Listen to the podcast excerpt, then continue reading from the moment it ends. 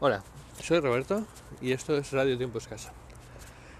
He recibido un par de colins de Sansa y de Nacho y me ha sorprendido realmente porque eh, yo sé que Anchor a la hora de escuchar se ha convertido en un infierno.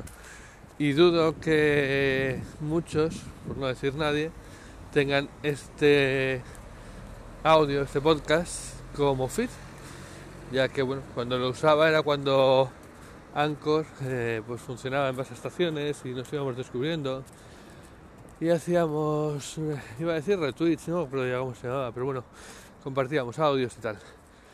Así que bueno, lo que creí que iba a ser un, un canto al sol, al final bueno, pues lo ha oído bien.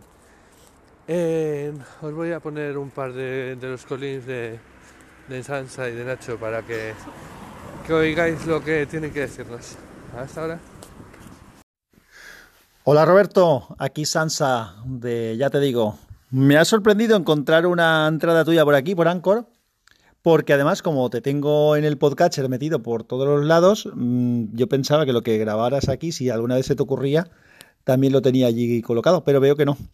Y además, yo últimamente escucho muy poco en Anchor, me entra una notificación. Escucho pocas cosas aquí porque cada vez es más lioso de escuchar y, acabo de, como tengo el podcatcher ya al día, pues he entrado por ver si había alguna cosa por aquí y me he encontrado con esta sorpresa, porque además había varias, me ponía varias eh, sin leer tuyas, que casi todas están escuchadas, perdón, sin leer no sin escuchar, pero he visto que esta era de un día atrás y digo, esta sí que no la he escuchado. Así que, pues eso, ya te he escuchado por aquí. No me has hecho perder el tiempo. Me ha gustado tu descripción del camino y de lo que veías. Un abrazote. Hola Roberto, aquí Nacho. Bueno, pues como ves, hay alguien escuchando al otro lado. Yo también estoy yendo al trabajo con un paseo menos bucólico. Yo bajo la calle Valle Hermoso en Madrid, atravieso Alberto Aguilera, bajo por Conde Duque, calle Maniel y aparezco en el cogollo de la ciudad que se llama la Gran Vía junto al Rey León. Ese es mi viaje y preguntarte si el efecto de ir en patinete también se ha notado en tu estado de forma. Porque claro, soplar y sorber es complicado. Venga, un abrazo Roberto y bienvenido de nuevo. Chao. Bueno, pues ahí habéis oído los mensajes de Sansa y de Nacho.